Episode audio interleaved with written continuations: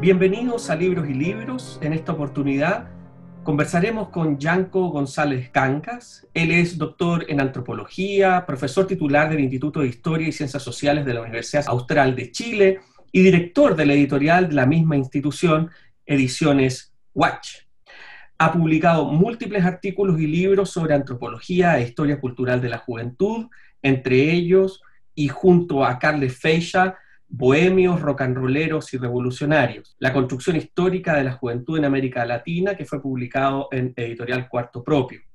Junto a ello, el autor tiene una reconocida obra poética, la que fue recogida recientemente en un volumen publicado por la editorial Lumen, el 2019, titulado Objetivo General. En esta oportunidad conversaremos sobre su libro publicado este año 2020 con la editorial Weathers, titulado Los más ordenaditos, fascismo y juventud en la dictadura de Pinochet.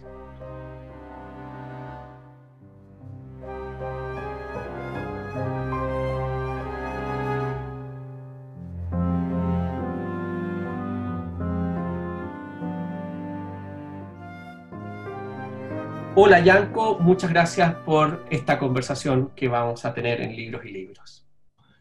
¿Cómo estás, eh, Pablo? Un, placer y un honor que me hayas invitado a tu programa, a tu espacio, libros y libros, sobre todo en un momento donde no solo necesitamos, la lectura, sino también una suerte de compañía interpretativa de todo lo que se publica, lo acumulado durante el año que no se pudo, que no pudo circular y que no pudo ser publicado producto de la crisis sanitaria. Así es que felicitaciones además por, por ese esfuerzo, ¿no?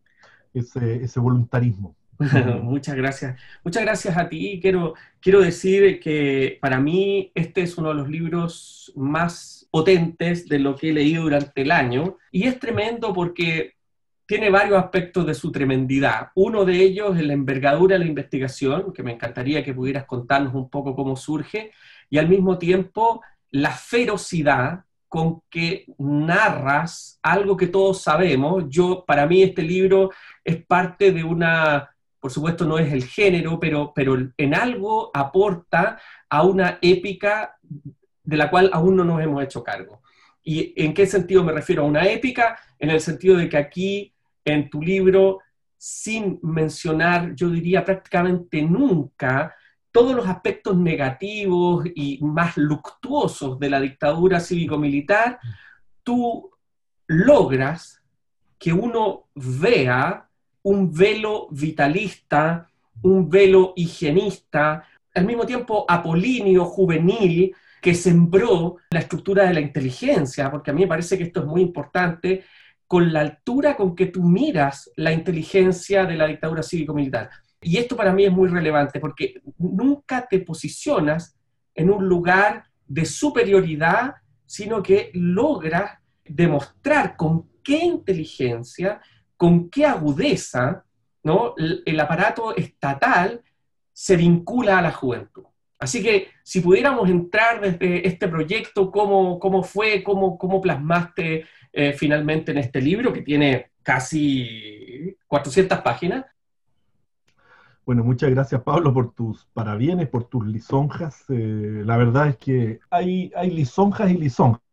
Eh, eh, creo que es significativa en la medida de que leo en tu lectura una lectura justamente profunda, más allá, digamos, de la literalidad del título y los equívocos también que puede generar el título. Lo podemos conversar porque efectivamente bajo el paraguas del fascismo se esconde aquí, o lo que intento develar de manera sutil, pero mi intención era contundente, era un proceso de fascistización.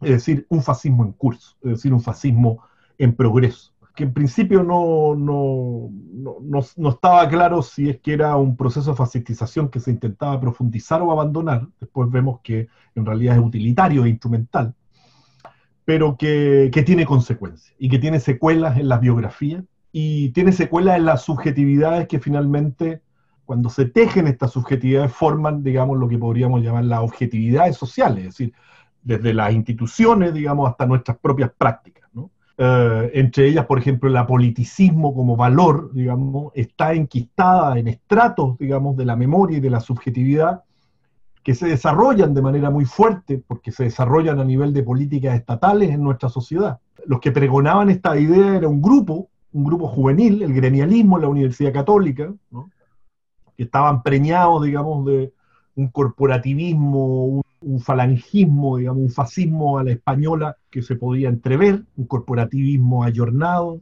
también, pero que posteriormente al tomar el poder, ¿no? parte de esos postulados ¿no? se van a enquistar en la sociedad porque eso es lo importante, porque se transforman en una política. Ahora, quizás quizá entramos muy directamente al tema porque me animaste mucho con tu lectura. Pero sí, despejar, despejar algunas cosas que yo creo que son, son, son importantes. Obviamente, más allá de, del mérito o el talento, eh, y, no, y no es porque quiera morigerar, digamos, los logros del libro, Parte de ellos están sustentados obviamente por eh, el trabajo larguísimo de investigación teórica en terreno, digamos, con además con un equipo, un equipo que ayudó, me ayudó mucho, equipo además de colegas, ¿no? Que de manera desinteresada muchas veces me colaboraron en llegar a algunos lugares sociales, trabajando sobre la élite, y eso es muy importante, Pablo, entenderlo. Y es muy importante entenderlo sobre todo para las prácticas científicos sociales y muy especialmente para la antropología es un esfuerzo de largo aliento y obviamente todo quien emprenda un camino de manera así de sistemático, parecido puede ser a una tesis doctoral muchas veces, va a obtener frutos, digamos, nutridos. Ahora, claro, posteriormente viene, qué sé yo, cierto talento o cierta, o cierta finura para hacer hablar esa información. Y aquí hay una propuesta de qué hacer con ello y obviamente hay una cierta esperanza ¿no es cierto?, de que, de que sean comunicados de la mejor manera y por eso me preocupé también de que, de, no tradicionando la evidencia empírica, no tradicionando la discusión teórica de fondo, ser, ah, tener cierta vocación comunicativa con un lector más amplio. Yo creo que algunas partes, soy bastante autocrítico, algunas partes sí se logran, pero otras realmente son, fueron imposibles para mí. En fin, pero para cerrar una parte, digamos, de esta conversación o intercambio de ideas, Debo decir algo que no, no, no, digo habitualmente y forma parte también de, de, un poco del quehacer de la antropología. Eh, la investigación con, en realidad con los grupos de poder, de poder con la élite, son lo que podríamos llamar, y yo coloco en el libro, estas etnografías improbables o imposibles. Y claro, la, la investigación duró 10 años por las características de los grupos, de los colectivos, de los sujetos que yo estaba investigando. Probablemente esto no hubiera resultado como resultó, era bastante improbable que resultara así. Ahí también hay mucha fortaleza del equipo, hay fortaleza también de mi propia experiencia, porque yo ya llevaba investigaciones de largo aliento antes, por lo tanto cuando me enfrento a esta ya me enfrento con otra herramienta. Pero lo crucial acá es también, es que hay una decisión mía también biográfica de salir de mi zona de confort antropológica. Es decir, de no traicionar también al corazón identitario de la propia disciplina, que implica extrañamiento, que implica desplazamiento, que implica en realidad un encuentro frontal con la alteridad. Estaba en una zona de molicie intelectual estudiando las mismas, poco los mismos derroteros, yo juvenólogo, digamos, pero esto implicaba justamente un escosor, un prurito, digamos, que me reconcilió enormemente con mi, con mi oficio. ¿no? Uno de mis oficios, porque además tengo la mala costumbre de escribir para abajo también. Y en ese sentido, yo creo que por eso que me refiero a que esto es parte de la poesía épica de Chile, este, este texto tuyo, que alguna vez se leerá así, ese es mi, ese es mi sueño, porque, porque realmente yo quiero insistir sobre los niveles en que uno podría decir entra el trabajo que tú haces de análisis y de trabajo con los testimonios, trabajo con los datos, pero, pero no tan solo por, por el hecho es épico por ese hecho, digamos, sino que porque además recoge con especial, digamos, claridad, yo diría, el desafío de comprender algo que Alonso Ercilla tenía claro y que Homero también tenía claro, y es que el enemigo no debe ser menos. O sea, que, que, el ensalzamiento de esto que para ti de alguna manera producía un escosor, producía una resistencia, ¿ya? porque eres una idea tan opuesta a lo que tú mismo como juvenólogo estudias, te obligó a también eh, levantar la figura del ideólogo principal de este, de este proceso que tú describes. Y en ese sentido quería preguntarte, tú agradeces a la Fundación Jaime Guzmán toda la información que te proveyó, pero, pero al mismo tiempo a mí me gustaría preguntarte, ya no tan solo por la mirada hacia el pasado, porque esa es la gracia de la épica, nos sirve para mirar el pasado, pero también nos sirve para mirar el presente. ¿Qué te pasa a ti cuando cierras este libro, cuando le pones punto final con esos anexos que ya más adelante vamos a conversar, porque ese anexo que tú pones ahí, eh, ya vamos a escribirlo, es el documento que prepara Jaime Guzmán eh, después del golpe militar y que le entrega a Pinochet, y tú pones una parte importante de ese anexo. Pero, pero la pregunta que me quiero hacer es, ¿qué te pasó a ti? ¿Qué, ¿Cuánto de lo que está ocurriendo hoy y tú lo ves en relación a esa épica? Mira, yo el libro además es curioso porque sale, yo lo había terminado en Inglaterra, porque tiene varios periplos, además varias, varias etapas investigativas. Una etapa importante ocurre, digamos, en España, por las relaciones que descubro que son directas entre las juventudes franquistas y, la, y, las del régimen de, Pinochet y también en Inglaterra parte del, trabajo archivístico, también en Alemania para entender las juventudes de Estado alemana en su momento, la, del periodo del fascismo categórico. Y cuando sale el libro, sale, coincide, sale en octubre, sale en octubre, se había cumplido un año, por así decirlo, casi coincidía con, el, con la rebelión social, digamos, el estallido, y me ocurrió algo bien simbólico también porque se articulaba también con mi propia biografía. Yo, yo nací en parte de los 80, conocía a parte de estas juventudes leales a Pinochet, articulada en torno a la Secretaría Nacional de la Juventud. Y viví también todo el proceso de transición, la eterna y larga transición, la eterna y larga, digamos, prolongación además de las bases, no solo, por así decirlo, estructurales, ¿no? económicas o ideológicas que estaban también de una u otra manera cristalizada en la constitución del 80, sino también lo que te decía, estos estratos, ¿no? que estaban metidos, por así decirlo, en el hábitus de, mis conciudadanos. Y por lo tanto veía también que todo lo que yo había indagado en el libro, esas voces o actores, digamos, estaban de una manera, o sea, no solo vigentes en la sociedad chilena, sino en los poderes del Estado.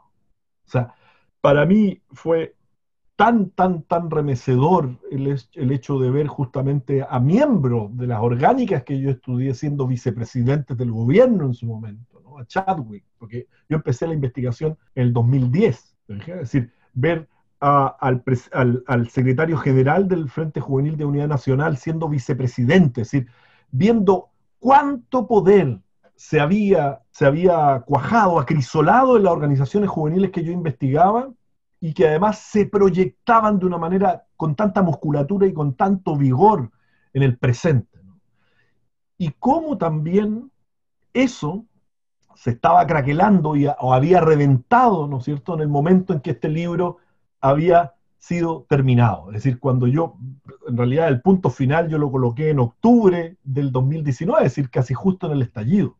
Después hubo, digamos, correcciones, trabajos con la editorial, pero es muy curioso eso, porque en realidad ese punto final también venía a colocar o a, a superponerse con este punto final, por así decirlo, al origen, ¿no? Al origen de, de, todo eso. Me llevaba justamente a los orígenes, a los orígenes de estos actores que eran justamente los que estaba investigando. Ahora, claro, tendemos a hacernos la pregunta y por eso por eso que hay que, hay que tener eh, cuidado con interpretaciones rápidas o con interpretaciones antojadizas, ¿no? Tendemos en realidad a, a, asociar mecánicamente parte de lo ideal, es parte de esta religión política, así la describo yo en el libro, que, que acaece en la primera década de la dictadura, mecánicamente digo, con lo que sucede, digamos, en la actualidad. Es decir, bueno, ahí había un proceso de fascistización, ahora en el mundo estamos viviendo un resurgimiento, digamos, de lo que podría llamar el neofascismo o parafascismo, según qué postura adoptemos, y por lo tanto, mecánicamente nos va a recordar o tienen, o digamos, ahí está la vigencia, ahí está la continuidad. Y yo creo que ahí hay que hacer muchos matices, mucho alcance, porque creo que esa, la lógica eh, del proceso de fascistización vivía en los primeros años de la dictadura responde de una manera mucho más directa y ahí lo sorprendente a lo que podría llamar el fascismo categórico, el fascismo de entreguerras, es decir, donde existían juventudes de Estado. la Secretaría Nacional de la Juventud y el Frente Juvenil de Unidad Nacional son juventudes de Estado, es decir, son instituciones juveniles incardinadas en el Estado, es el parteagua, porque movimiento fascista, digamos, filo fascista en América Latina ha habido mucho, incluido Patria Libertad, en Argentina, pero incardinado en el Estado, eso en realidad es una novedad, es un proceso inédito y que lo transitó nuestro país, digamos, justamente en dictadura. Ese parteagua, ¿no? El hecho de que se incardine el Estado le da a, a nuestro proceso de fascistización, digamos, su causalidad, su argumentación mayor.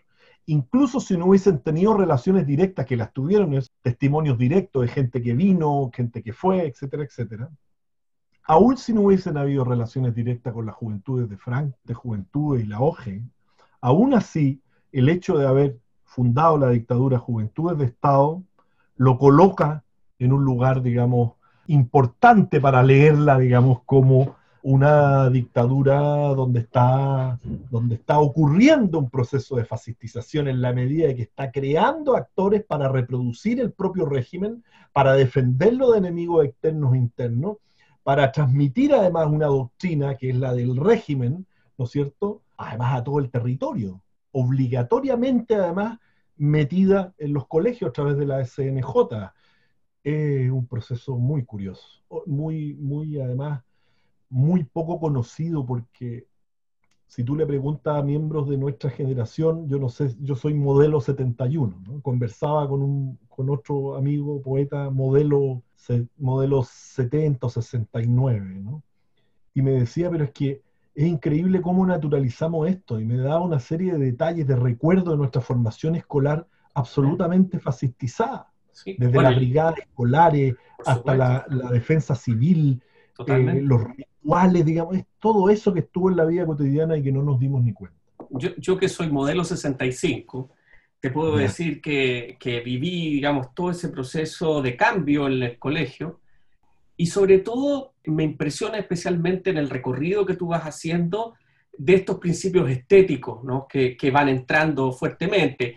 Podemos llamarlos de hábitos o de estéticas o de higienización o como, como se quiera reconocer. Ahora, el punto para, para, mí, yo lo recuerdo, yo, yo recuerdo haber cantado los cuatro himnos de las Fuerzas Armadas en el patio del colegio, pero al mismo tiempo reconocer lo que, que, hay, que hay algo ahí que empieza también a pegarse con lo que había sido, eh, entre comillas, los procesos como vitalistas llamemos los vernáculos de los 60, con la recuperación de las fiestas de la primavera, con esta idea de una juventud sana, ¿no? Una, la juventud sana que, que de alguna forma se opone a una juventud crítica, una juventud melenuda, drogada, perdida en el fondo, ¿no?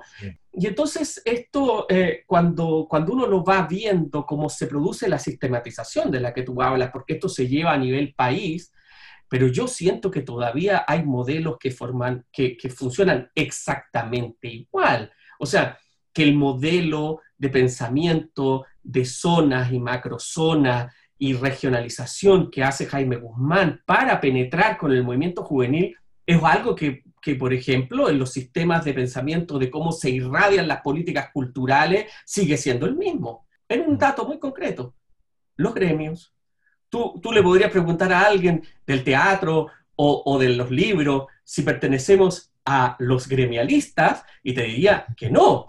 Pero resulta que cuando se definen las políticas culturales a través de gremios, bueno, ahí aparece de nuevo, ¿no? Cada gremio luchando por sí mismo, gremios no sindicatos, aquí empieza la cuestión con la ruptura de los movimientos tradicionales, de la cultura obrera. O, bueno.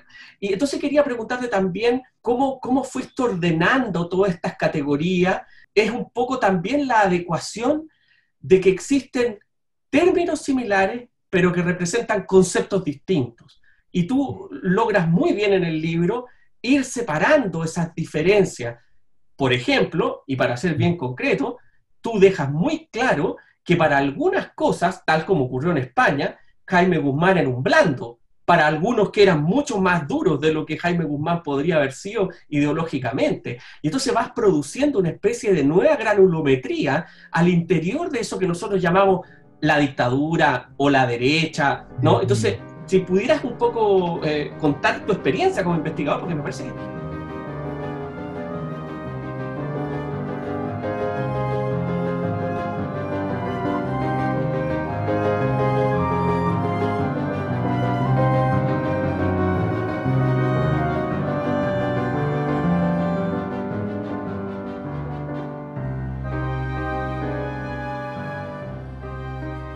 es denodado, es un esfuerzo denodado, porque en realidad el, libro es, también un, si se quiere, un gran esfuerzo por, eh, por construir matices, por construir matices.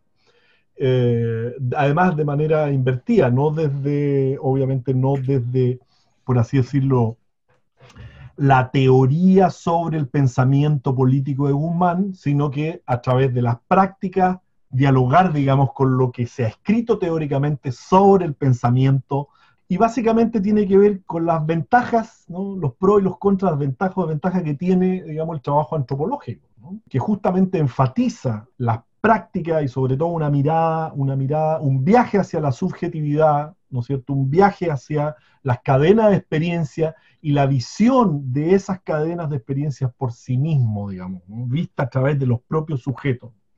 Y en este, en este sentido, el viaje a Guzmán fue como un viaje que me permitió construir un sujeto desde el inicio, a partir de prácticas que no se conocían, entre, las que, entre ellas la que tú describes. Un sujeto que es capaz de estar en Pelchuquín con eh, dirigentes rurales de la juventud explicándole, digamos, los principios, la declaración de principios de, de la Junta del año 74, o explicándole a jóvenes, qué sé yo, en Arica sobre, digamos, lo que se está discutiendo, los principios que están guiando la Comisión Ortúzar de la Constitución, es decir, un sujeto extraordinariamente vinculado, por así decirlo, al trabajo territorial, por lo tanto, no bajando directrices, sino construyendo también directrices, digamos, a nivel comunitario, ¿no? en terreno, y desde ahí justamente aparece con mucha mayor eh, nitidez ese proyecto, digamos, del el gremialismo y de este líder que lo venía incubando ah, desde fines de los 60 en la Universidad Católica. Aparece ahí. Y ese es el punto, que en realidad lo interesante de invertir los procesos, eh, el proceso de investigación, es decir, que no vaya de la estructura a los sujetos, sino de los sujetos a la estructura, eh, hace aparecer son las anomalías, los puntos de fuga. Entonces, a contrapelo, investigué de manera denodada ¿no? casos negativos. Lo que quiere decir es que no investigaba casos para fortalecer mi hipótesis, es decir, que había un proceso de fascistización, sino todo lo contrario. Sistemáticamente busqué eso y lo que encontré fueron evidencias tan contundentes, digamos, como las que pongo en el libro, como para plantear que eso, hay una relación con el fascismo categórico, canónico, eh, de lo que fue la dictadura cívico-militar, sobre todo los diez primeros años, y Pinochet. Y uno de los articuladores, obviamente, es Guzmán. Pero los matices son importantes, Pablo, son muy importantes, porque es un personaje extraordinariamente contradictorio. Jaime Guzmán, más que un ideólogo, es un político, y por lo tanto siempre su, su por así decirlo, su pragmaticidad eh, va a guiar su, su marco ideológico. De hecho, después del 77 es paradójico, pero lo podemos conversar. El 77 es el acto más, por así decirlo, más eh, carismático del punto de vista eh, de la dramaturgia nazifascista. Y el año 77 ya Guzmán estaba, ya estaba claro que había que abandonar esa dramaturgia para, para, generar, para generar mística, ¿no? Para que sean fieles al gobierno. ¿Por qué? Porque la dictadura de Franco ya había caído. Ya había caído la dictadura, estaba en un proceso de transición, la mayoría de las dictaduras latinoamericanas se estaban debilitando. Entonces él ya, esa estrategia ya la estaba abandonando, había un contexto también bastante adverso para la dictadura en términos de asociarse a este tipo de prácticas totalitarias, quería tener buena imagen internacional, en fin. está lleno de matices y, de contradicciones también, pero hay un hilo rojo. Sin duda, porque, porque además en ese aspecto, cuando tú mencionas el 77 y Chacarillas y, y esta idea de que hay una performatividad de esta participación, ¿no? Porque, porque también lo que es importante aquí es que es una participación exitosa. Eso me parece que, que es muy potente del libro para los que vivimos en esos tiempos, ¿no? Porque esto eh, también, pero también para cualquier persona que lo lea. A mí lo que me impresiona del libro es que te hace preguntarte dónde estás tú, ¿no? Y lo hace de una manera positiva, en el sentido de que, ¿no? Está el concepto hegeliano de, facción. Es decir, si tú crees que eres capaz de leer en el otro todo esto, bueno, ¿dónde está en ti esto? ¿No? Esa, eso es lo que me pareció más fascinante y por eso que insisto que el libro es, es literario también. Me, voy a hacer una pequeño aro un poco largo, pero necesito explicarte por qué. Porque yo acababa de terminar de leer el primer volumen de la trilogía o tetralogía, ya no se sabe aún, de un gran escritor italiano que se llama Antonio Scurati, que acaba de publicar la primera novela que se escribe en Italia sobre Mussolini. El primer tomo es, tiene la letra M de Mussolini y se llama El Hijo del Siglo. ¿ya? Es la primera novela que se publica después de que el 43 Mussolini muriera. Y entonces, lo que acaba de terminar este libro, este libro está construido, y por eso que encontré, empecé como a hilar todas estas cosas, el libro está construido entero, tiene 800 páginas, solo solo con fragmentos o con testimonios o con material eh, escrito, ¿ya? documental, sobre la vida. No existen personajes de ficción. Todo lo que hay dentro del libro está cotejado. Es una cuestión, mira, es un aparato de montaje hermoso, pero al mismo tiempo feroz, como anoté yo en la primera página de tu libro. O sea, feroz, porque cuando yo leo lo que tú lees de toda esta documentación de 10 años y todas las correlaciones y todas las reuniones y toda esta especie de gran eh, documental sobre la juventud, digamos, durante los primeros 10 años de la dictadura militar, uno se da cuenta también el potencial, podríamos decir, catártico, llamémoslo, en esta performance que tú lees, ¿no? que lees la performatividad y, y, y la explicación del porqué de la penetración de esto en la juventud de la época. Tal, porque ahí están los testimonios, las voces que uno va escuchando de las personas, que, de estas reseñas que tú tienes, de estas personas que vivieron y que dicen, mire, yo antes de esto a mí, yo nunca me sentí participante de nada. ¿Por qué, ¿Por qué planteo la cuestión sobre Hegel? ¿Por qué planteo dónde está uno ahí? Es porque uno no debe creerse libre de, estar en eso, ¿no? O sea, eh, y, cuando uno lee, lee, el libro de Scurati sobre Mussolini y el proceso de Mussolini del Partido Socialista a un partido fascista y todo lo que va ocurriendo allí, te va también a ti interrogando sobre ¿Qué decisión hubieras tomado tú? ¿De qué lado habrías estado tú? ¿O tú crees, como les digo yo a mis estudiantes cuando discutimos sobre los temas de la esclavitud, ¿tú crees que si hubieses vivido en el siglo XVI habría estado en contra de la esclavitud? ¿No? Entonces, este libro para mí también, esa es la importancia que tiene, que nos devuelve la pregunta de, de una mirada sin una lectura a priori de intencionalidad eh, sino que efectivamente lo que hay detrás de esto es la especie humana, como diría Friedrich Schiller, en su correlación individuo-especie. Es decir, tú, tú, no sabes muy bien dónde estás ubicado.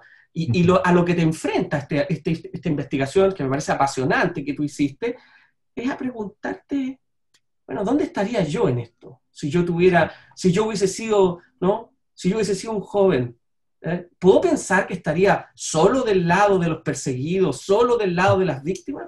No sé si pudiéramos... No, muy interesante lo que la, reflexión y bien valen los exordios, bien valen las voladas, digamos, ¿no?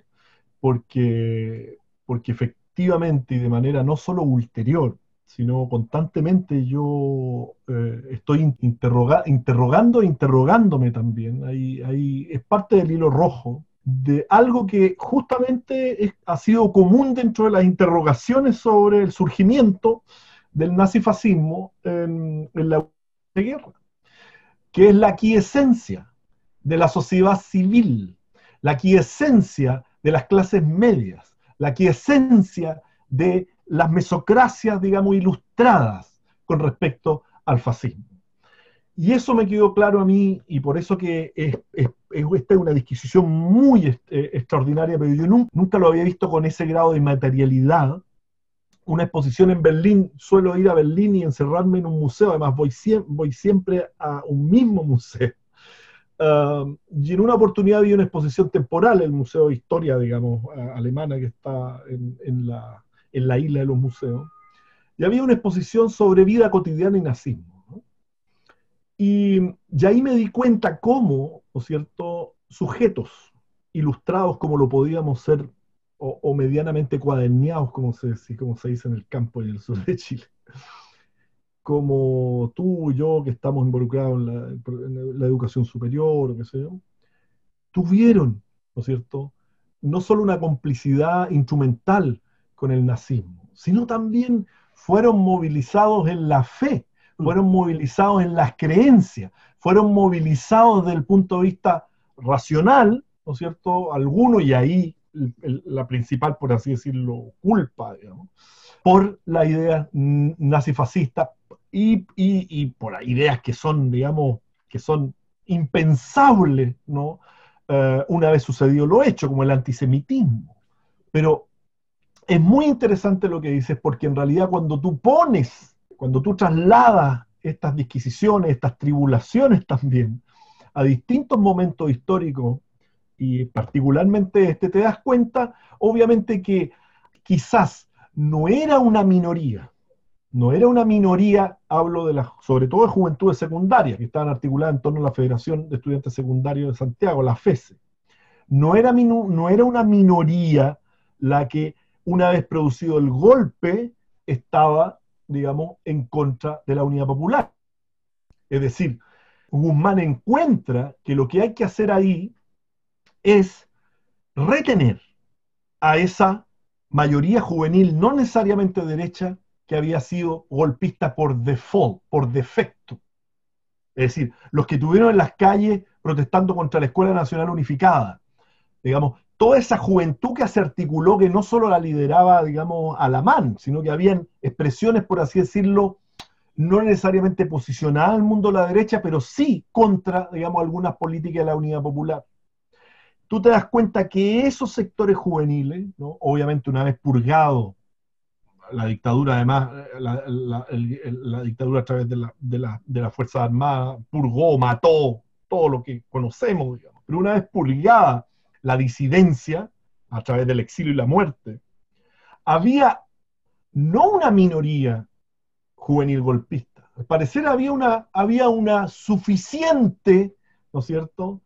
Ah, no me atrevería a llamar la mayoría, pero una suficiente cuasi mayoría que en los diez primeros años fue extraordinariamente movilizada, ah, extraordinariamente, no sé si, una parte obviamente convencida, ¿no? es decir, se transformaron en, eh, fueron parte y protagonista de esta religión política que articuló Guzmán y, y Di Girola, pero sí involucrada, inmersa, digamos, en este júbilo, ¿no? en esta épica, porque fue épica, en esta épica de haber vencido al comunismo y todos los ingredientes, digamos, todo el contenido que se le va agregando, contenido, el anticomunismo, el ultranacionalismo, esta idea, digamos, de vertebradora también, que además que, le da mucho más vigor a esta religión política, que es el, catolicismo, ¿no? ultracatolicismo también.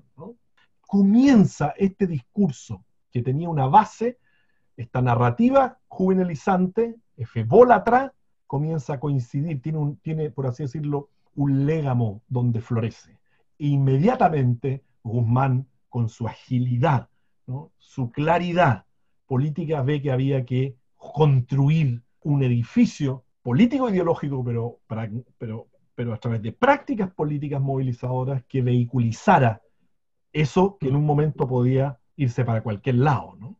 Ah. Y eso tiene una claridad, pero increíble. Yo, esos documentos que descubrí tanto en la Fundación Jaime Guzmán como los que descubrí en el Archivo General de la Administración en España, como los propios sujetos que lo conversé, ese documento fue increíble. Quizás es uno de los primeros documentos, digamos, claros de Guzmán a la Junta. Lo primero que escribe Guzmán, o uno de los, sus primeros escritos, está referido, digamos, además son muchas páginas, a establecer una política de juventud que movilice, que apoye al, a la dictadura cívico-militar.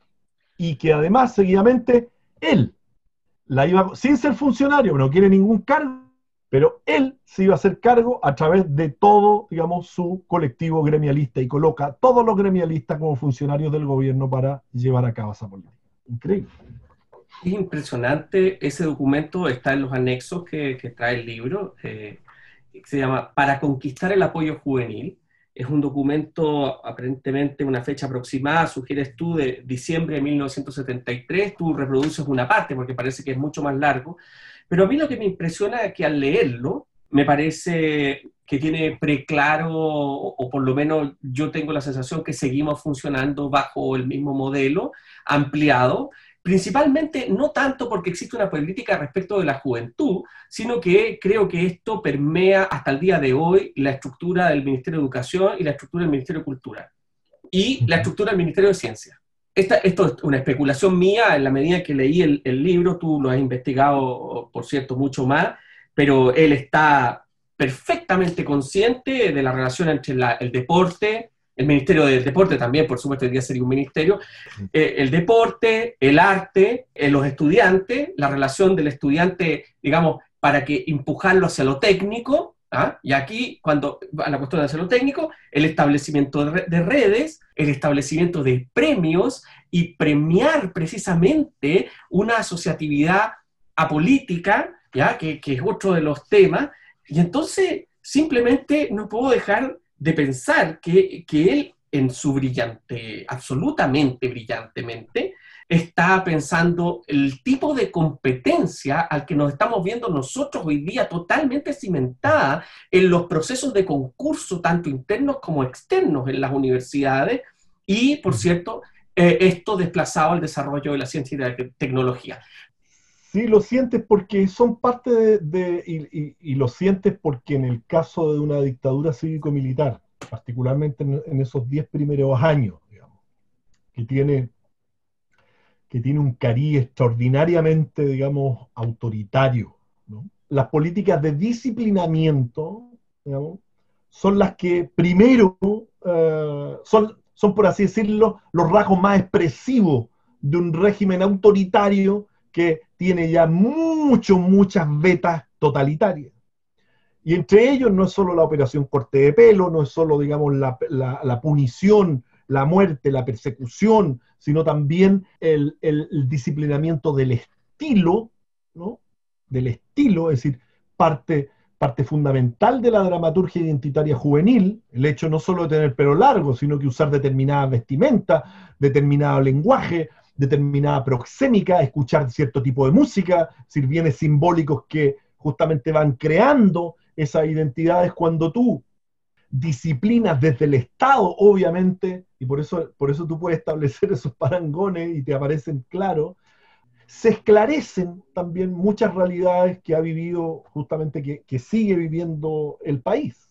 Pero claro, hay algunas obvias distancias que no son solo temporales, sino de, intensidad y de envergadura. Es muy importante eh, esta incardinación en el Estado, Pablo, mm. porque lo que intenta construir de la mano y desde el Estado, si eso es lo que separa, digamos, el hecho de que un grupo, digamos, un movimiento o un partido, digamos, eh, eh, dentro de un sistema multipartidario, una agrupación, que se yo, quiere hacer algo, perfecto, pero desde el Estado es muy distinto. Mm. Desde el Estado se intenta construir al joven, digamos, el arquetipo del joven era mitad monje, mitad soldado, al estilo, al estilo franco-falangista, y o mitad deportista. ¿no? Mm. Son, son, eso lo que va configurando el arquetipo juvenil que intenta, bueno, se imagina, soldado, monje y deportista, ¿no? Ese es el arquetipo, mm. un sujeto extraordinariamente,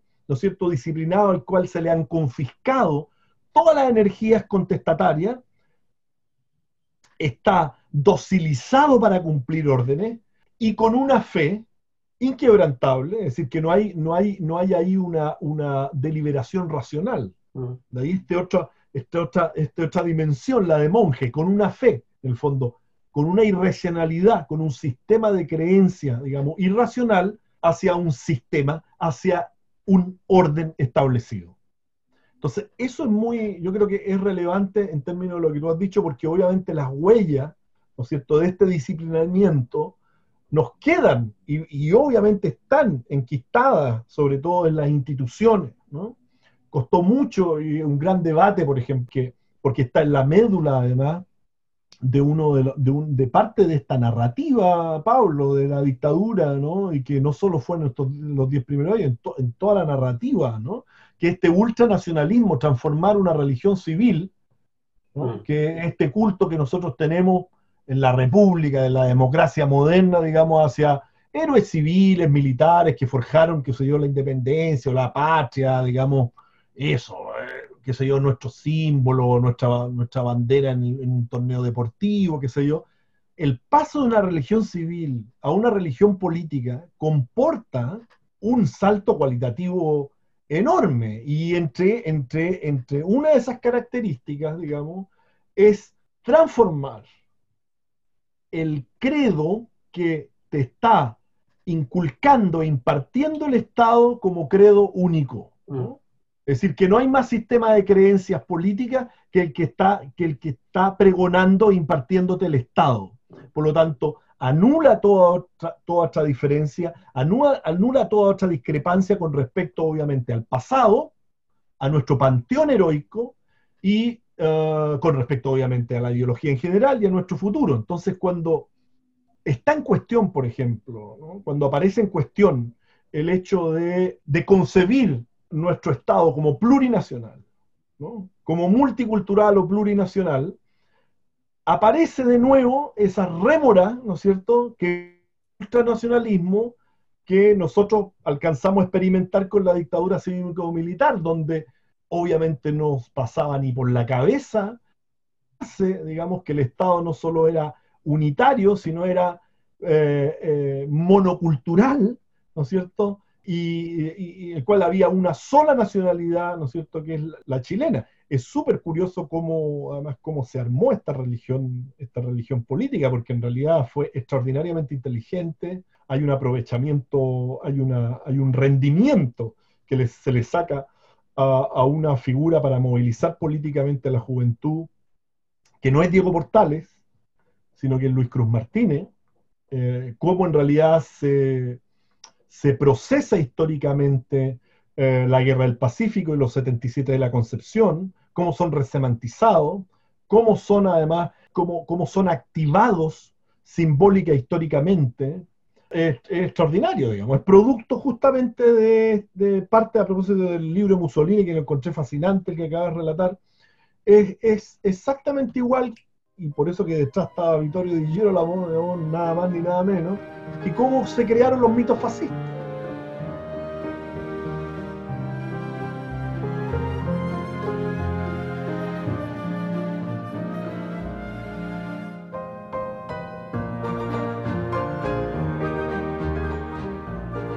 Pero sobre todo también lo que me parece a mí y que no quiero en esta última parte del programa dejar de preguntarte, es porque aquí hay mención a la destrucción de los archivos de la Secretaría Nacional de la Juventud.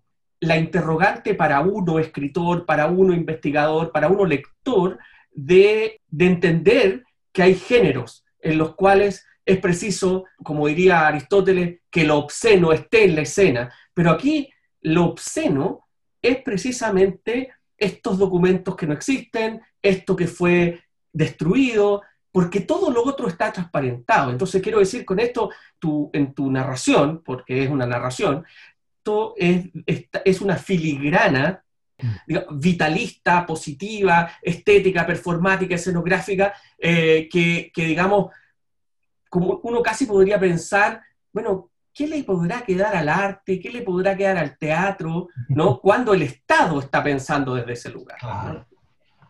Eso es, sí, esto, eso es extraordinario. Yo te digo que como se trataba de buscar sistemáticamente casos negativos que negaran, por así decirlo, la hipótesis que yo tenía de, trabajo, cuando me encontré con, los, con las fuentes orales, con algunas fuentes orales y documentales, realmente era, era paralogizante, digamos, era, era paralizante, perdón, era paralizante, porque sabías que, que necesitaba un esfuerzo mucho mayor para poder leerla no solo sin, sin castigar la fuente, quemarla y pensando siempre en cómo colocarla en el escenario, en la escena, para hacer, para hacer la mayor cantidad de conexiones posible. Claro, cuando tú, tú te das cuenta que la mayoría de las fuentes documentales fueron destruidas junto con la de la Secretaría Nacional de la Mujer y otras reparticiones, lo mismo en España, dices, bueno, voy a tener un número limitado de fuentes, pero en realidad es curioso cómo el empecinamiento, la obsesión, hace que eh, se comiencen a multiplicar. Es decir, que en realidad efectivamente quedan muy pocos fragmentos, pero quedan. Y si tú te empecinas, digamos, en, buscarlo, en hurgarlo, van a aparecer, ¿no es cierto?, distintas piezas del rompecabezas y algunas son tan importantes que sustituyen los vacíos. Uno de ellos, por ejemplo, en los testimonios del que, de Vittorio Di Girolamo, de la persona que ideó artística, ideológica, ritualmente los actos de Chacarilla. Uno de los grandes, el gran problema del acto, de los actos de Chacarilla es que en realidad han sustituido, han cancelado toda reflexión sobre lo que significa eso. Es un mm. gran problema, digamos, que justamente yo intenté resolver. Con Chacarilla, Chacarilla es oclusivo desde el punto de vista interpretativo. Es decir, y, se pone en los 77, la antorcha y se clausura interpretativa. No, eso fue justamente uno de los hilos, ¿no es cierto?, de esta empresa, ¿no es cierto?, del Estado en orden a fidelizar, a movilizar a no solo a las juventudes leales y adscritas, sino a la, mayoría juvenil en este país. El escuchar a Vittorio Di a hablar de, de decir, yo programé los silencios, es decir, ¿cómo, cómo un sujeto puede estar, digamos, reflexionando, con alta reflexión sobre los aspectos no solo dramatúrgicos, sino escópicos, ¿no es cierto?, de lo que va a crear. ¿Cómo? Además, el testimonia el encuentro con Guzmán, donde Guzmán le dice, necesitamos algo grande, algo que tú siempre has tenido y tú siempre nos vas proponiendo. Es decir, entender la cocina, ¿no? algo que no estaba, es decir, por, por este problema, ¿no? De, clausura interpretativa de Chacarilla. Había un libro que es muy bueno además, un libro de, El golpe estético. Yo creo que es de los pocos, digamos, que se aventura a entender esta dimensión simbólica de la dictadura, pero claro, es un libro más acotado, no es una investigación tan amplia, son un par de páginas que dedican, que sea el ritual, pero ya por lo menos ahí tú tienes, tú tienes cierto espesor, entiendes que hay detrás algo más, pero entender capturar esa fuente a veces, ¿no es cierto?, lo que hace es que desde el punto de vista metodológico satura, es decir, tú logras la saturación a partir de fragmentos porque algunos son tan potentes que te permite comprender finalmente el todo, es decir, esta relación en el fondo hermenéutica entre todas las partes, una parte tiene tanto peso, tanto peso interpretativo que logra, ¿no es cierto?, hacerte la idea de la parte, y algunos de esos fueron fueron fundamentales. Y que, claro, algunos dicen, bueno, esto en realidad, esto es como, ah, bueno, esta es la parafernalia, porque algunos lo leen. Por eso que es muy nocivo lo que se ha hecho con Chacarillas, particularmente el 77. Como te digo, porque clausura las interpretaciones, pero lo que hace es que en realidad también ah, intenciona ¿no? la exégesis, por así mm. decirlo. La intenciona, ¿no? La intenciona como algo cosmético, mm. accesorio de la dictadura que lo convierte siempre, que hace, que hace al régimen siempre autoritario y no totalitario. En mm. realidad, la excepción. Mm. Este en realidad es una anomalía. Y cuando tú comienzas a recolectar fragmentos de tanto peso analítico y te das cuenta que en realidad esta es una tentativa de instalar una religión política, primero. Segundo, que no existe, los los, el chacarilla era un tipo de chacarilla. pero había chacarillas regionales, había una articulación extraordinariamente afinada, aceitada entre la Secretaría Nacional de la Juventud y el Frente Juvenil de Unidad Nacional, cuando te das cuenta que existían hasta secretarías rurales de la juventud, cuando comienza a entender aquí, aquí lo que ocurrió es algo que en realidad está extraordinariamente invisibilizado y no sé si mal leído, pero, pero poco leído de lo que significó. ¿no? Si estamos hablando de un proceso de fascistización y no estamos en, 1930, no estamos en 1930 en, 1930, ni 1935, ni 1936. No, claro, y, además, y, eso, bueno, no vamos a alcanzar a conversarlo en esta conversación, pero pronto volveremos sin duda porque, porque me, me quedo corto con un programa para esto, y que es la, la, inmediata pregunta que uno se hace respecto de lo que está pasando en China en ese mismo momento. ¿no? ¿Cómo, ¿Cómo, están también la revolución estudiantil? O sea, quiero decir como hay, una sintonía también en lo macro, ¿no? Que, no es para producir un equilibrio de posiciones entre izquierda y derecha, sino que tiene que ver con la cuestión del control humano, porque tal como estás diciendo tú, y es una cosa que vamos a ver tanto en las religiones, digamos, eh, políticas fascistas de izquierda o de derecha, tiene que ver con dejar fuera a Dionisio dejar fuera lo dionisíaca, dejar fuera esas otras formas de vitalidad, ¿no? Más, eh, más dislocada, más carnavalesca, y por supuesto eso entra en sintonía con toda una historia de un país que ha luchado por dejar fuera ese tipo de expresión, ¿no? Es decir, por dejar fuera lo popular, por dejar fuera lo, lo, lo animal, podríamos decir. Bueno, y uno podría decir al mismo tiempo, sabemos perfectamente lo que implica cuando uno trata de dejar fuera a Dionisio, cómo irrumpe, cómo aparece de todas maneras en esto, en esto que podríamos decir el hilo rojo, que yo diría que llega hasta el día de hoy y que lo podemos ver en tantas manifestaciones, porque esta máquina que tú mencionas en términos de una empresa estética asumida, digamos, por esta idea que tiene Jaime Guzmán, tan preclara de cómo penetrar en la, en la juventud e, e, es una empresa simbólica, es una empresa emblemática, no, es, no es cualquier cosa. Esto es una cuestión que me parece fundamental, porque esto también tiene que ver de otorgarle valor a lo que aparentemente para, digamos, las disciplinas que manejan la epistemología general de este asunto, dejan fuera como cosas estéticas o cosas culturales o cosas, ¿me entiendes? Pero que resulta que es esa composición de lo estético y lo cultural que compone lo político. No, no, es, no, es no es que lo político sea como aislado de lo estético y lo cultural y lo religioso. Y esa es la épica que tú recuperas y, y, el respeto con que la recuperas, porque este es el punto. O sea, para mí lo central de la perspectiva que tú asumes, y no es un halago, es el de mirar esta cuestión como un proceso de inteligencia, no como un proceso de, ah, mira que no saben hacerlo, no. Eh, o sea, Franco estuvo 50 años porque la supo hacer. Pinochet estuvo 17 años porque la supo hacer. O sea, ¿de, qué estamos hablando cuando reducimos a Pinochet y a Franco a como, ¿no? La frase esa, eh, me, acordé ahora de una novela de Leonardo Sangüesa que se llama La edad del perro, ¿no? Eh, que, que, son gorilas. A ver, detengámonos un poquito, porque resulta que el gorila domina una sociedad por 20, 30, 40, 50 años. O sea, la cosa tiene que ser un poco más profunda, ¿no? Y no, completamente de acuerdo. Eh, justamente esta es la, esta es una mirada, una mirada que no se detiene en la brutalidad, en la dimensión gorila de la dictadura, sino en aquella dimensión que la vuelve perdurable, que la vuelve perdurable no solo fácticamente, es decir, lo que duró 17 años, sino que la, vuelve perdurable más allá de, um, uh, del término formal de la misma.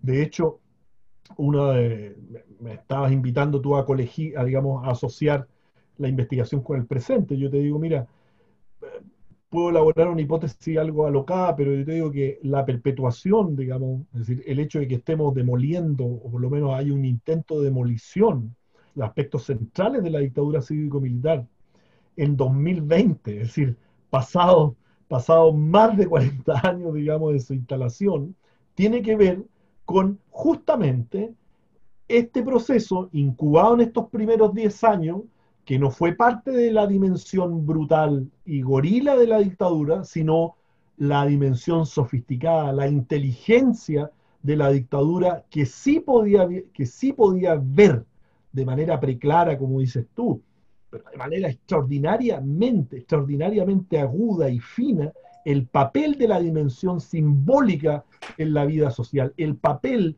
¿no es cierto?, de la dimensión simbólica para colonizar las subjetividades y controlarlas, ¿no? Una vez que la literalidad de la brutalidad, la fuerza, dicho de otra manera, dejara de operar. Y eso extraordinario, digamos, en la praxis política de Guzmán, pero también en la idea. Si tú ves un... Te invito, Pablo, a leer, a leer el, el, documento final de Guzmán como un, como un memorándum que se lo envía no a Pinochet, sino a Piñera a propósito del estallido social. Es increíble, es decir, toda, todo lo que dice Guzmán, si lo hubiera hecho Piñera, digamos, yo creo que no hubiese tenido, digamos, el grado de descontrol antes, digamos, no se hubiera desbordado todo lo que él, y, sobre todo su señora, ¿no es cierto?, que acusaba alienígena. Ahí está, Guzmán es un sujeto, un jovenólogo extraordinariamente preparado. Pero leer este trabajo Guzmán, eh, es que aquí, aquí hay uno de los primeros historiadores de la juventud, digamos. El sujeto, yo tuve que sacar esa parte porque lo alargaba mucho el memorándum, en esa parte que saqué una historia de los jóvenes desde el año 40 en adelante. El sujeto historiza cómo, imagínate, hace un trabajo historiográfico sobre lo que fue la juventud para posteriormente proponer lo que dice en este documento. Impresionante. Sabe las claves, sabe que, sabe que ese nuevo actor social, la y los jóvenes, que emerge a principios del siglo XX, será crucial y capital para administrar cualquier régimen político lo sabe perfectamente. Capitalizar mayoría para defender un régimen, para movilizar apoyo, para cambiar además las percepciones sobre la propia sociedad. Lo que pasó en el estallido, se fueron, digamos, una porción importante de las nuevas generaciones. No, no, hablo, no hablo del estallido solamente, hablo de algo que para mí es fundamental, que fue el 2011, cómo, ¿no es cierto?, esa juventud estudiantil, esas nuevas generaciones, pudieron cambiar los imaginarios sobre algo que que por lo menos yo veíamos que era incambiable, o sea, jamás hablamos de gratuidad de la educación, por lo menos en mis luchas estudiantiles, es decir, por supuesto. eso era ya, ni el PC lo hablaba en los años 90, digamos, ¿no? ¿Te dije? Es decir, esa, ese papel, ese rol, digamos, lo entendía perfectamente Guzmán. Y yo creo que este es un documento excepcional en términos del conocimiento juvenológico. Yanko, solo agradecerte y felicitarte nuevamente por este libro. Te agradezco mucho que hayas estado en este programa Libros y Libros y será hasta una nueva ocasión. Muchas gracias, muchas gracias Pablo por la invitación. Me, he entretenido también me alegro intercambiando pareceres acerca del libro. Un gran abrazo. Soy Pablo Quiminato, será hasta un nuevo episodio. Gracias por escucharnos.